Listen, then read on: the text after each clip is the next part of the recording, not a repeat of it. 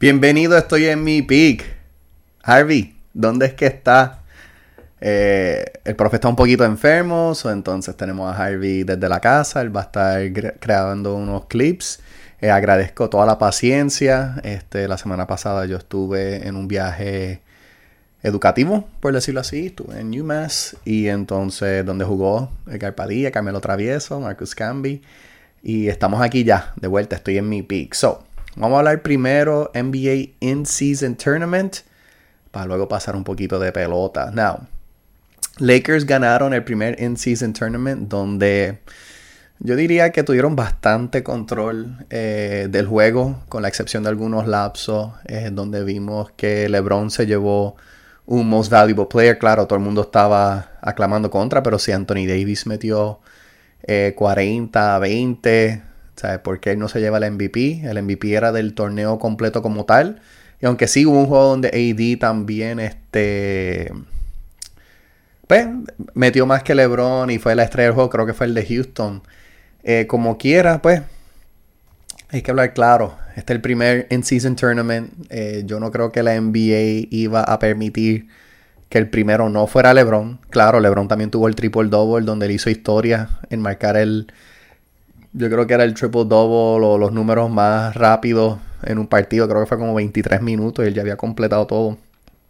So no se iban a arriesgar, ¿verdad? Eh, overall, eh, los Pacers dieron de qué hablar, ¿verdad? Yo pensé que Halliburton estuvo un poquito, poquito cold ese inicio. Realmente Obi Toppin era quien estaba cargando ese equipo. Y realmente para mí parte de lo que fue clave eh, no solamente en el juego de ayer, sino en destruir una de mis apuestas, fue que Bruce Brown se cogió dos faltas rapidito y entonces metieron a Matherin y yo creo que necesitaban un poquito más de la defensa de Brown. Eh, ya después de ahí vimos que los Lakers estuvieron eh, bastante en control, tuvieron mucha presencia física.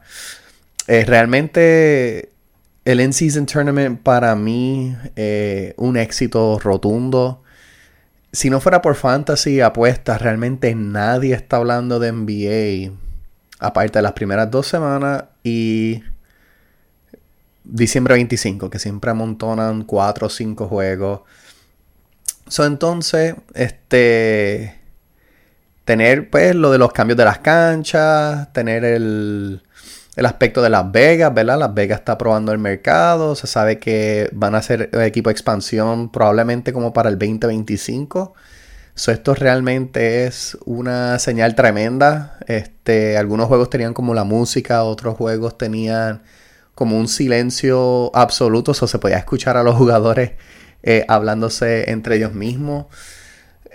Este torneo impacta el legado, un ejemplo de LeBron. Not really. Este no lo eleva en el status de quien es el mejor. Obviamente, lo que realmente importa son los títulos. Pero el torneo importa, ¿verdad? Yo creo que esa era la misión de la NBA. Especialmente donde se sabe que ellos están compitiendo contra el NFL. Y estratégicamente pusieron los juegos para no tener conflictos con NFL. ¿Verdad? Por eso es que todos los juegos eran o martes o viernes. Y así no tenían que competir contra NFL porque sabemos que con los pocos juegos que hay de NFL y lo popular que es NFL, pues realmente en cuestión de los ratings está bien difícil competir contra ellos, ¿verdad? So, yo creo que en eso por lo menos hicieron un tremendo trabajo, ayuda a exponer un poco también a esos equipos que son un poquito más underdogs, ¿verdad? Este, como lo era Indy. Indy le dio lo suyo a Boston, a Milwaukee. Y realmente, nadie quizás considera a Indy como un championship favorite, pero entonces ven un torneo así donde hay dinero, hay incentivo, the players actually, you know, cared. Eh, yo creo que esto realmente fue un éxito eh, grande. Claro, Adam Silver se le critica por muchas cosas, este, como lo del All-Star Games y cositas así. Pero hay que dársela por lo menos en esto, porque yo realmente creo que el In-Season Tournament fue un éxito eh, total. De verdad, con el Red Carpet, como te digo, Las Vegas, ya están hablando de posiblemente hacerlo en otros sitios, todo lo demás. Again, ya que Las Vegas va a tener su propio. Eh, su propio equipo en uno o dos años, pues no, me sorprende, ¿verdad? Que, que ya estén hablando como que, ah, pueden haber posibles cambios en los venues, todo lo demás. Ahora, y yo voy a traer a Harvey ya mismo a través de unos clips para compartir una opinión respecto a cómo se podría mejorar. Pero esto es lo que yo pienso que podrían hacer para mejorar el torneo. Me gusta el estilo que ellos tienen como de los point differentials y eso. Es algo que vemos mucho en soccer. Eh, donde se enfrentan en un group stage, ¿verdad? Cada uno. Y entonces si hay un goal differential, eso es lo que va a marcar la diferencia. Por eso es que estos equipos, aunque estaban dando pela o estaban ganando por bastante, obligaban a tener que meter a los jugadores estrellas o por lo menos dejarlo un rato más para tratar de ver si podían ganar por más puntos. Claro, había un par de equipos que no entendían eso al inicio, pero como quiera para mí fue una señal o como un aspecto bien chévere. Yo creo que esto lo arreglan fácil eh, haciendo 8 juegos en vez de 4. Este, te enfrentas a cada uno de tu grupo este, dos veces y eso minimiza ese tipo de cantidad. Claro, ahí el ajuste de los schedules y todo lo demás, ahí pues, uno vería un poquito de problema. Pero creo que es eh, algo que se, puede considerar. Pero bien, para mí no era un big deal. Y para mí van a seguir con el formato por lo menos un año más. Este, para que la gente se sepa las reglas, se acostumbre. Pero si quisieran hacer un cambio un poquito más repentino, ese para mí sería uno. Pero again, hay que hablar con todos los schedules y es bien complicado. Otra cosa que quizás yo sugeriría, a mí me encantaría que los grupos se quedaran iguales, este, porque así tú también estás poco a poco creando como otras rivalidades. ¿Verdad? Y no solamente estás como que los grupos son randomly placed y pues realmente no hay una historia, realmente no, pero no el año que viene, un ejemplo, se enfrenta un Lakers contra Houston, ah, este, tú no eliminaste el año pasado, pues esta vez venimos por ti, ¿verdad? Yo creo que eso ayuda a darle un poquito más de significado a esos juegos. Again, estos son juegos que cuentan para el regular season, con la excepción de la final. So, yo creo que eso ayudaría un poquito más en cuestión de crear un mejores rivalries, porque yo creo que la NBA realmente algo que se está viendo es que carecen realmente de buenos rivalries. Eh, donde antes decían, ah, pues Lakers Boston, tremendo rivalry, pero es que ellos se enfrentan una vez al año, a menos que vayan al campeonato, ¿verdad? So, realmente no es un. It's not really a rivalry, ¿verdad? Ahora, tú me dices ahora estar en un grupo Sacramento y Golden State, que ese para mí es ahora mismo el mejor rivalry que hay en la NBA, en cuestión de que ellos Jugaron en los playoffs, se got a little bit chippy, Draymond, DeMontis. Se enfrentaron a ese primer juego, like, la, chispa está, ¿verdad? Eso para mí, eso lo hace mucho más interesante. Eso para mí, yo mantendría los grupos iguales. Yo creo que it's not something crazy. Y entonces, si lo quieres cambiar cada X cantidad de años, pues cool. Pero para mí, esa sería como que la, la forma más chévere de hacerlo. Mi última sugerencia, este, y bueno, tengo, tengo como dos sugerencias más, perdona. A mí me gustaría ver el torneo después de Navidad. Porque los equipos están un poquito más acoplados, ¿verdad? Y claro, eso es... E, e, este tipo de torneo se supone que también ayuda a premiar a esos equipos que pues llevan un poquito más de tiempo juntos y todo lo demás. Pero para mí, como que es el estar acoplado, qué sé yo, este hace una, diferencia. ¿Verdad? Eh, yo estaba pensando, porque para mí el periodo de básquet más aburrido no es ahora. Para mí el periodo de básquet más aburrido es después de Navidad, el 25, hasta el All-Star. Yo no me acuerdo de nada significante que suceda entre. Incluso muchos de los jugadores están como crawling, ¿verdad? Están rogando que venga un, el All-Star Break para después cogerse su descanso. Claro, tiene un pequeño problema aquí, pero si lo hacen en el schedule, pues no sería un problema tan grande. Y es que no quieren ir contra el hype del Super Bowl, ¿verdad? Porque el Super Bowl y, y el All-Star son en fecha cercana. Pero yo creo que ese sería eh, un momento perfecto para eso porque realmente ahí sí podríamos ver un poquito más de como desesperación y por lo menos un poco más de interés, porque, again, esos tiempos son malos. No, claro, también te enfrentas a las posibilidades de que, y eso sí sucede en esos meses de enero, febrero, que se cancelan juegos por el clima, ¿verdad? entonces, si tú tienes esos juegos claves que son en Milwaukee o Detroit o algo así, pues realmente te pone en un riesgo un poquito más, más grande, ¿verdad? Eh, para mí, la última, la última cosa que yo cambiaría de este torneo Suggestion, y que no he visto los de Harvey, ¿verdad? Eso puede que hay un poquito de overlap. Eh, y por eso es que hay que darle hype a esto. Por eso es que se necesita que gente como LeBron esté detrás del proyecto, por decirlo así. Porque eventualmente el premio será mejor, ¿verdad? Muchos dicen, 500 mil, que sí. Eso es cáscara de batata para la mayoría de los jugadores de la NBA. Tienes toda la razón. Eh, lo es.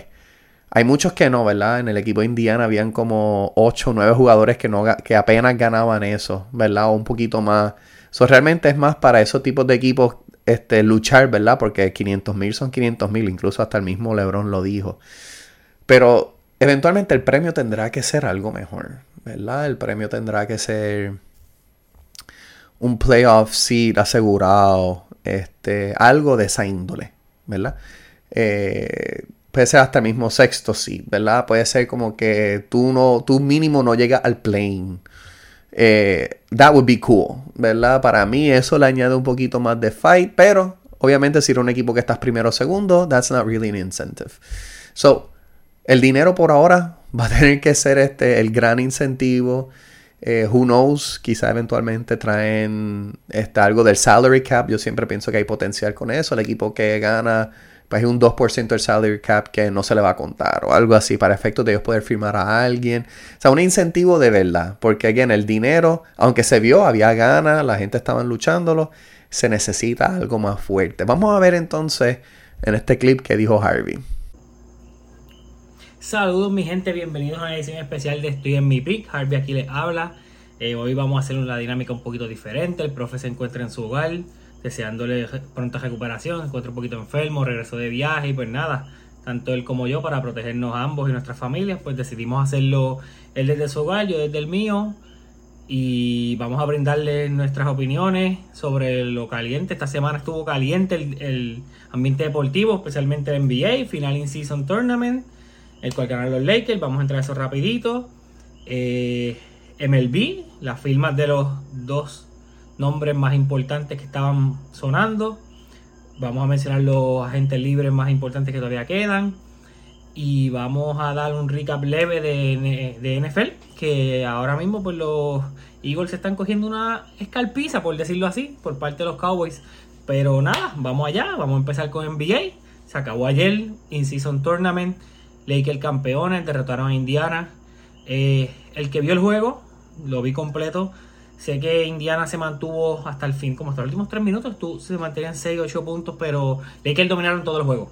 Hay que darle su crédito completo.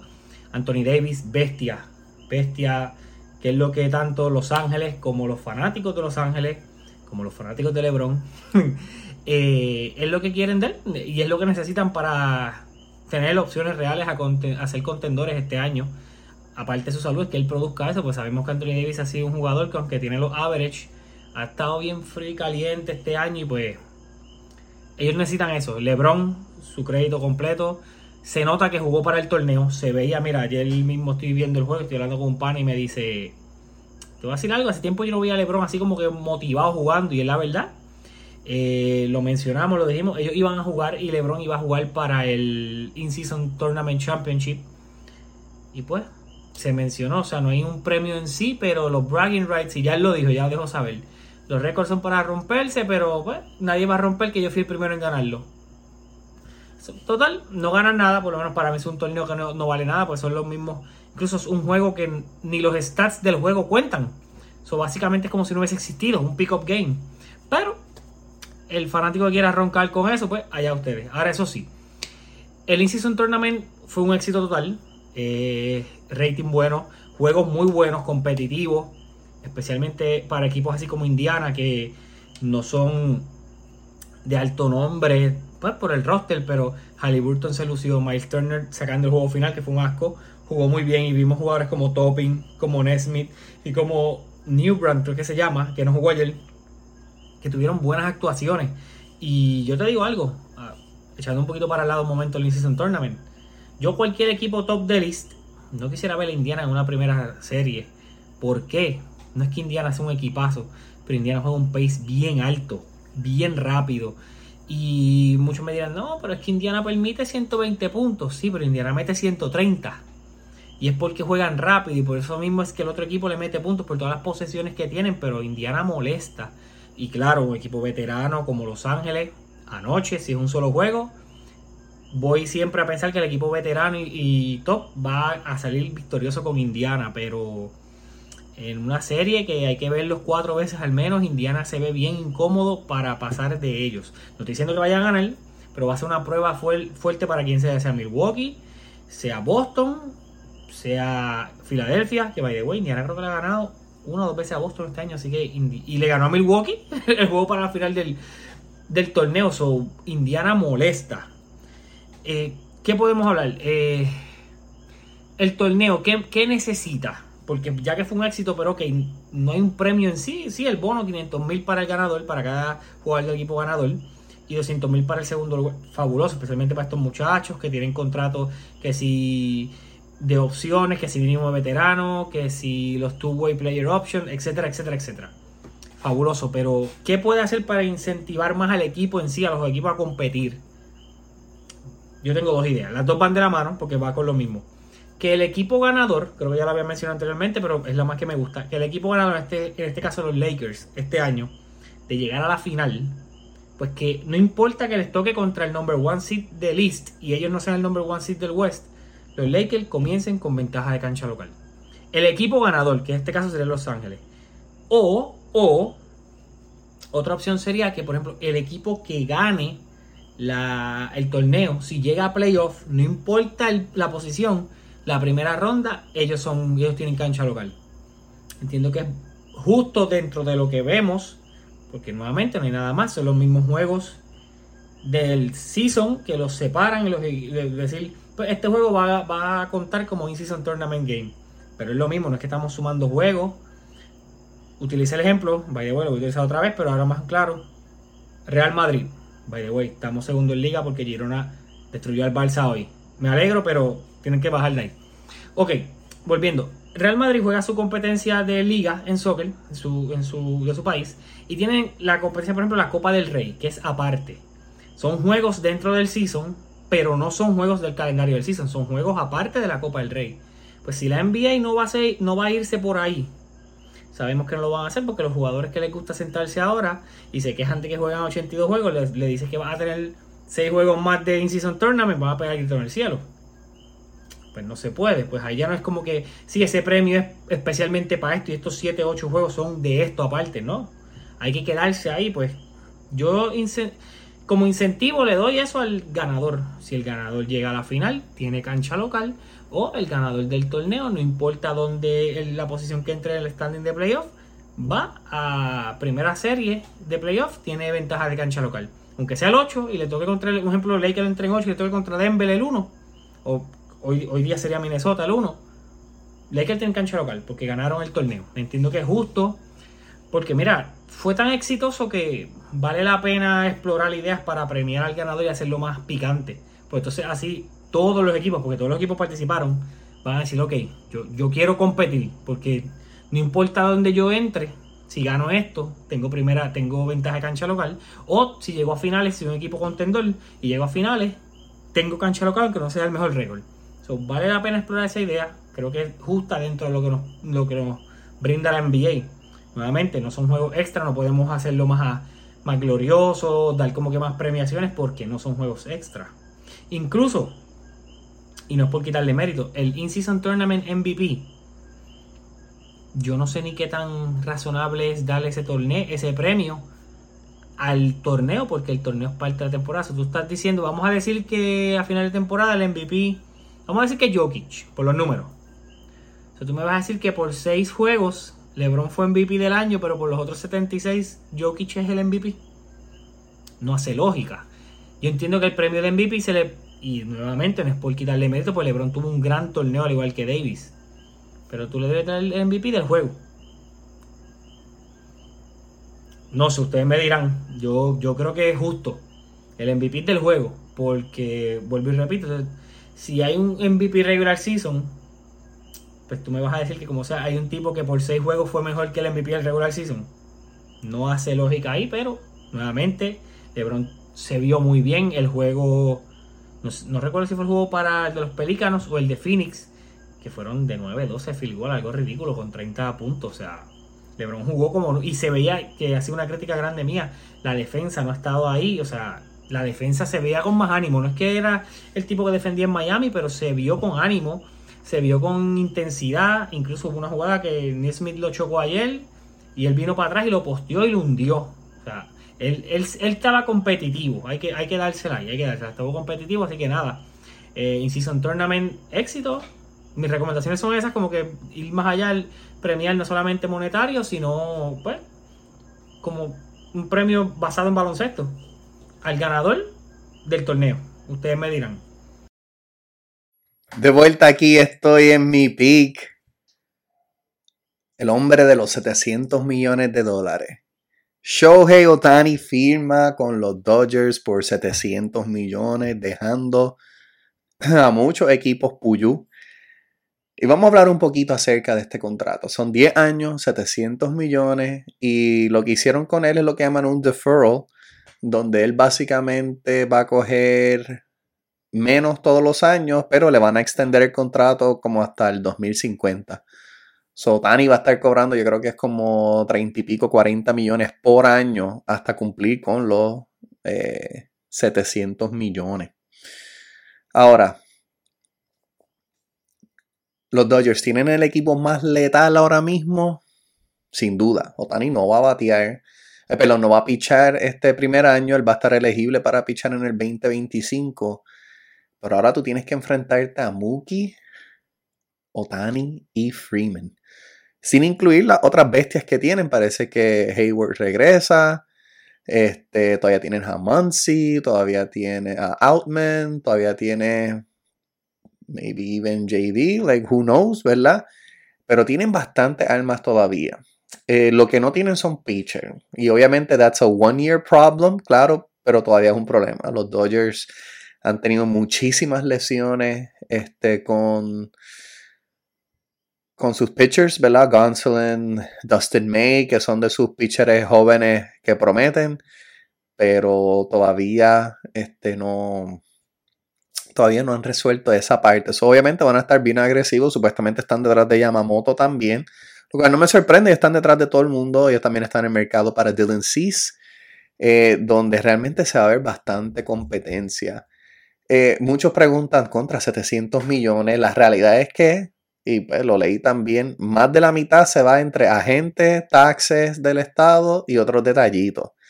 esos, esos 700 millones por ser en el estado de California realmente terminan convirtiéndose en 323 millones, que como quiera, obviamente no es poco, ¿verdad? Pero con el mercadeo de California, con eh, la población asiática que existe en California, los Dodgers van a recuperar ese dinero en menos nada con el merchandise solamente, ¿verdad? Otani, Los Ángeles, hay mucho star power.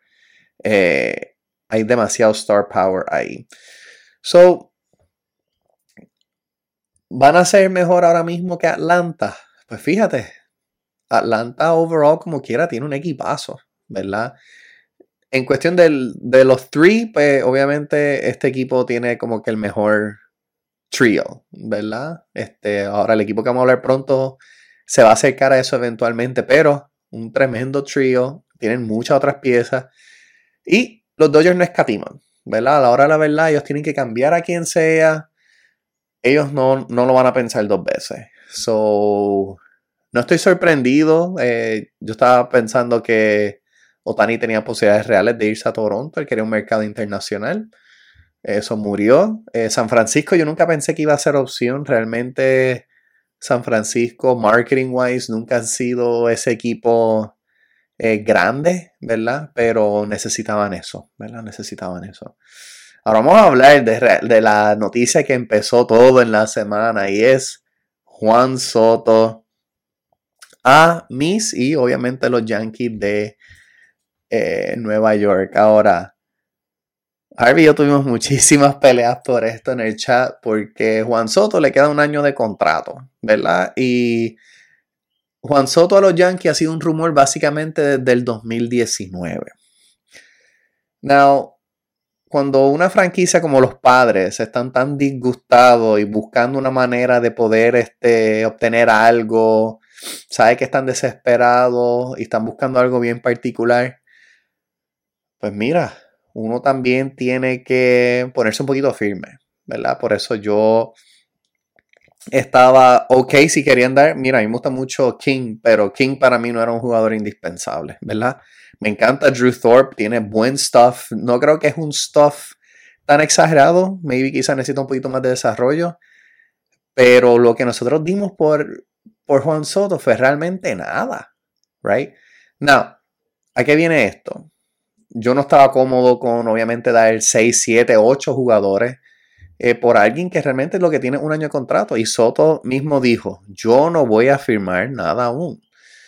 El equipo que cambie por mí lo que va a tener un rental de un año y va a tener que bregar con eso. ahora, parte de lo que me preocupa, por decirlo así, es a Otani le acaban de dar 700 millones. ¿Cuánto va a pedir Juan Soto?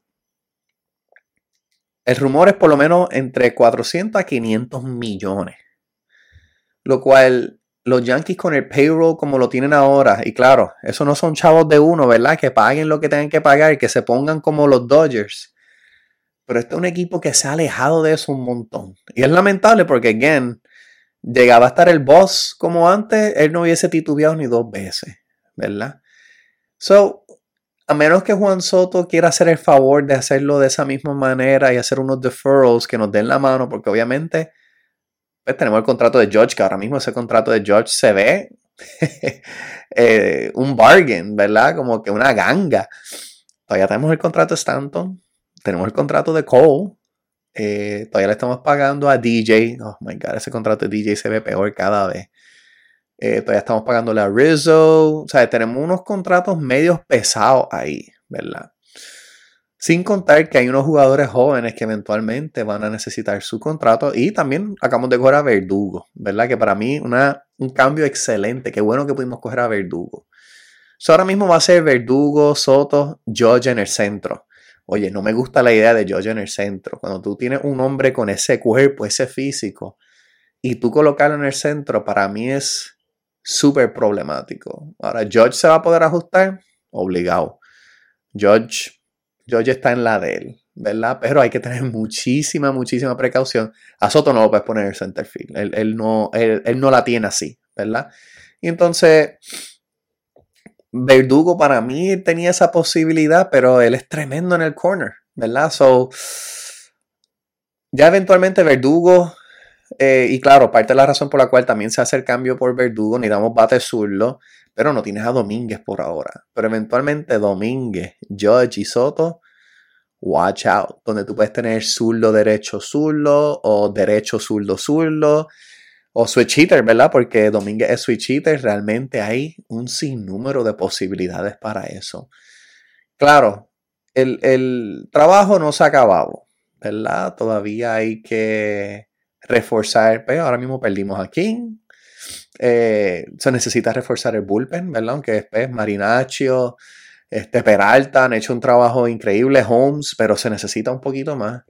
Y hay que asegurar ese otro pitcher, ¿verdad? Garrett Cole, obviamente el Sayón, Caballote, Cortés, si está con la salud, te va a dar exactamente lo que te tiene que dar. Pero entonces los otros dos starters, ¿verdad? No, estoy como que claiming, like, wow, le tenemos miedo. ¿verdad? Eh, especialmente cuando es hora de playoffs y necesitas tres buenos starters. Tú, tú no puedes entrar chisteando, ¿verdad? A lo que es los playoffs. Yo espero, ¿verdad? Que busquen. Eh, están bien detrás de Yamamoto. Eh, Yamamoto parece que él quiere jugar en New York. yo mismo dije, yo no creo que él quiera ir a California ahora porque también los Giants están en el mix. Claro, ellos le pueden ofrecer chavos, pero él supuestamente quiere spotlight, ¿verdad? Él quiere estar en New York. Cogen, le va a tirar con todo el de los Mets. Él no tiene miedo a abrir su chequera.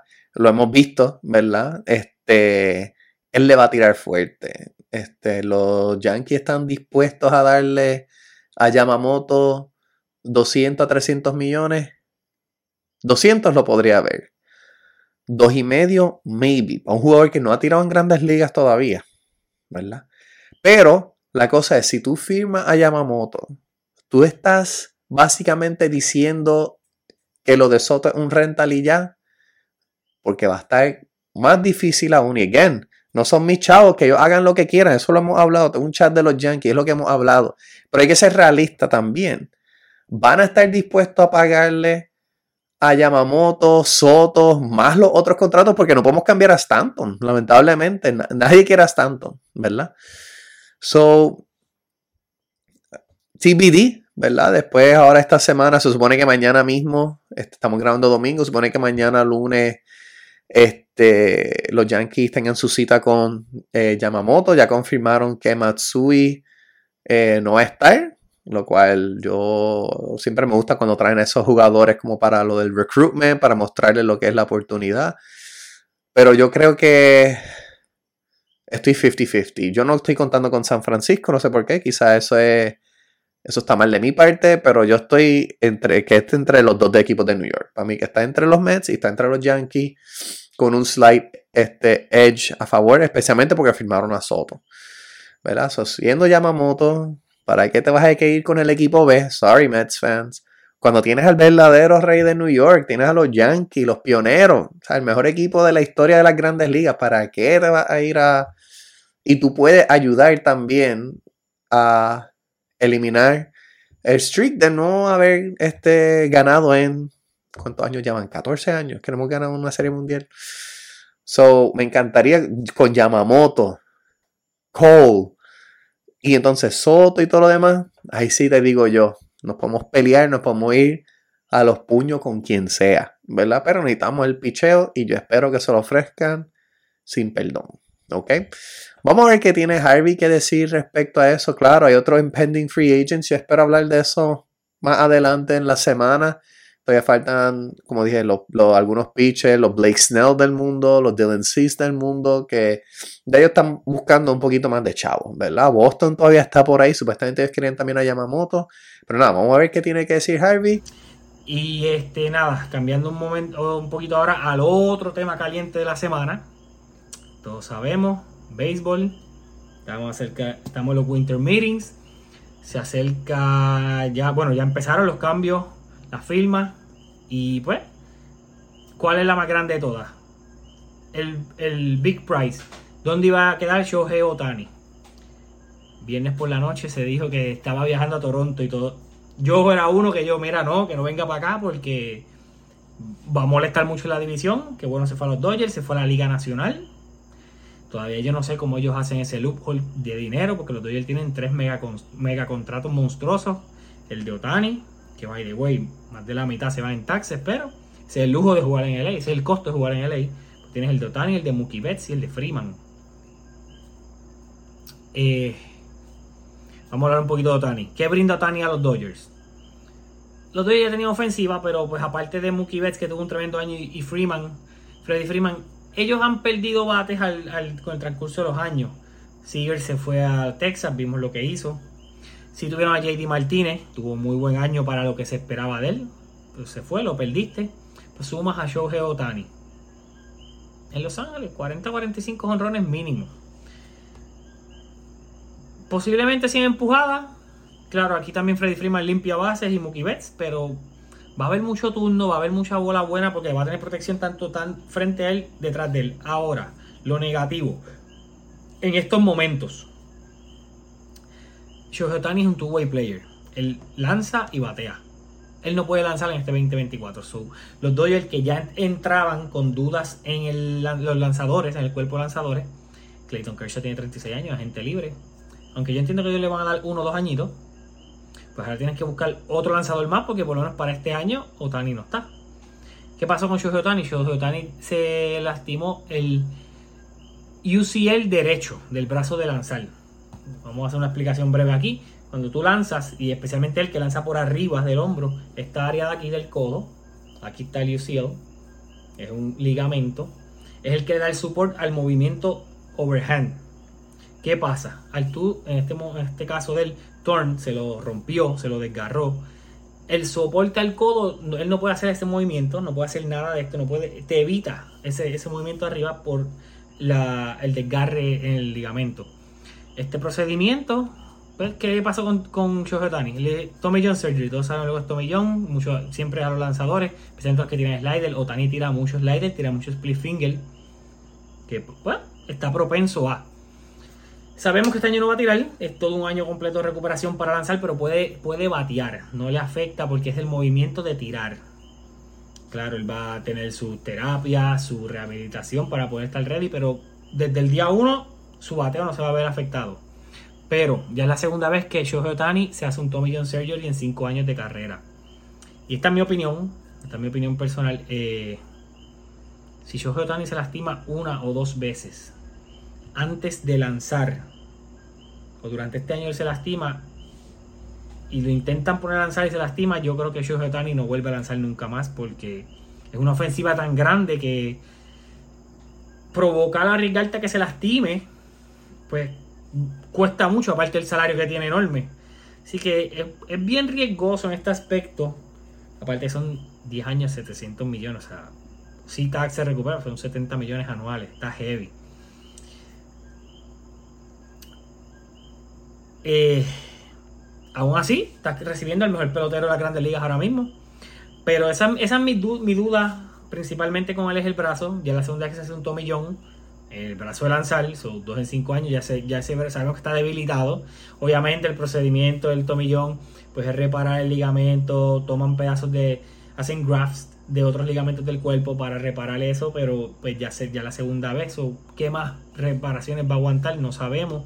Y nuevamente, él es un lanzador que tira no es que lance, es que es un tipo que tira a 100 millas, 99, tiene mucho movimiento y mucho grip en ese slider, en ese split finger, que le da tensión a esta, esta área del brazo. Por eso es que vemos y vimos el momento ese que el juego se lastimó, que él se aguantó aquí, se tocó. Quizás no, es que se le cae el codo, pero el soporte del codo no está. Entonces, al hacer el movimiento, el, brazo te baila. No sé, eh, yo sé que los fanáticos del Dodgers están culecos. Un panita Willow, saludo, está feliz es el único riesgo en realidad que yo veo. Todavía tiene 29 años. O sea, two-time MVP, unanimous MVP. ¿Qué más podemos pedir? Ahora, el que a mí sí me gustó, la movida que me gustó, que la llevo pidiendo desde el 2019, luego que ellos ganaran los Nationals, y el profe puede dar fe de eso. Pero vamos a hacerlo oficial ahora. Juan Soto, bienvenido. La gorra es para ti. Se dio. No solo llegó Juan Soto a Nueva York llegó el bate zurdo que por yo pedía, todos los fanáticos de los Yankees pedíamos, y llegó acompañado de Alex Verdugo. No soy su fanático número uno, él es de ex Red Sox, pero el tipo zurdo, batea contacto, batea para lado contrario, batea doble. Bienvenido, porque lo que teníamos era un problemón. El caso de los Yankees y la situación del line-up y ofensiva de los Yankees estaba peor que ahora mismo tú llamas a Anuel después de la tiradera que te hizo Arcángel. Está bien feo el caso, pues así estaba Nueva York. Se, cambió todo. Juan Soto va a tener protección antes y protección después mientras no se lastime. Stanton no tiene excusa, tiene que jugar porque batea, porque cobra, perdón, cobra un montón. Yo quisiera cambiarlo y le tengo mucho cariño a Stanton, pero pues le he perdido el cariño de tenerlo en Nueva York. Lo quiero fuera.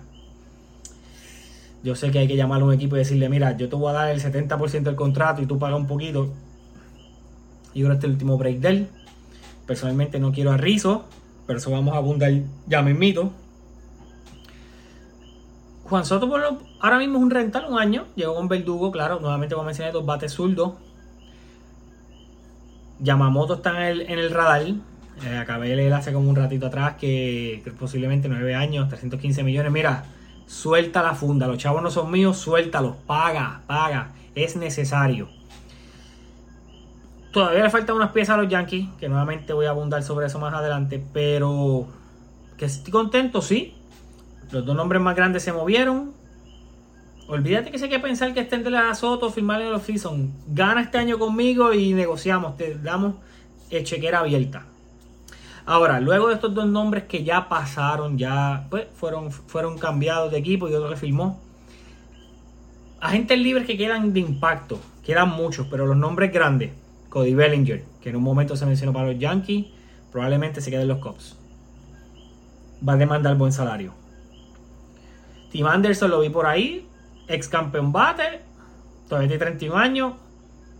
No creo que comande tanto salario, así que Tim Anderson debe, debe tener su, su quórum de gente que lo, esté, que lo esté llamando. Lanzadores. También viene de un año malo, Lucas Giolito. Tuvo un año malo, todavía es joven. Entiendo que debe conseguir su equipo. Debe un range de 18 millones, yo creo. Ahora, el que sí le tengo un poquito de miedo y es porque yo creo que va a coger un contrato más de lo que él merece. Aunque tuvo tremendo año y pesayón. Blake Snell. Ahí yo tendría mis dudas en quién. Nuevamente, si yo soy Nueva York y filmo a Yamamoto, que va a comandar mucho dinero, yo le digo a Blake Snell porque es un lanzador zurdo. Snell, dos años, 45 millones. Por la edad, creo que Snell tiene 32. No más de ahí porque acuérdate, él venía de varios años que no pasaba de cinco altos conteos, descontrolados. O sea, ¿Qué tanto arriesgar el dinero ahí? No sé. Uno que sí va a comandar el dinero por su actuación y me duele que lo cambiamos. Y por el que lo cambiamos lo dejamos ir, que está gente libre, que también va a llamar la atención Harrison Bader. Jordan Montgomery. Jordan Montgomery tuvo tremenda actuación con Texas, tanto en la temporada, playoff. O sea, él va a comandar un contratito bueno. Yo también entiendo que Jordan Montgomery debe estar entre 15 y 18 millones anuales por su actuación. ¿Que yo lo firmaría? Sí que yo no sé si le daría 5 años ahora mismo en Nueva York, eh, también. No, yo no me atrevería a darle 5 años, porque tiene, creo que son 31. So, eh, Harrison Bader, como mencioné. Sé que nuestros boricuas, Kike Hernández, y Rosario están, están sueltos por ahí. Ambos entiendo que deben conseguir su equipo. Rosario en un momento yo dije, mira, barato lo firmo, pero ya ves con Verdugo y Soto no creo que haya la necesidad, porque no hay espacio. O sea, en algún momento regresa Domínguez también y ya tenemos 4 sin Domínguez, vamos a tener 5 field pero ambos deben encontrar sus hogares. No me sorprendería si Quique eh, regresa barato a los Dodgers. El mismo Rosario, a la hora Otani que se mencionó un momento, iba para Atlanta. No me sorprendería que ambos, Rosario y Soler, que es agente libre, y Soler ganó con Atlanta, regresen allí. El mismo Duval es agente libre. Una combinación de los dos, pues regresar a Atlanta, perdón, y volver a tratar de competir, que yo sé que ellos no llegaron pero pues, en cuestión de roster es Atlanta y, y los Dodgers nuevamente. Un collision course, que quizás se metan los Phillies y Arizona nuevamente, pues deben estar ahí compitiendo, pero esto es lo que los que deben batallar. En la Liga Americana todavía hay unos nombres antes de. Pero Nueva York va en camino, así que todavía no, no, no dudemos de eso.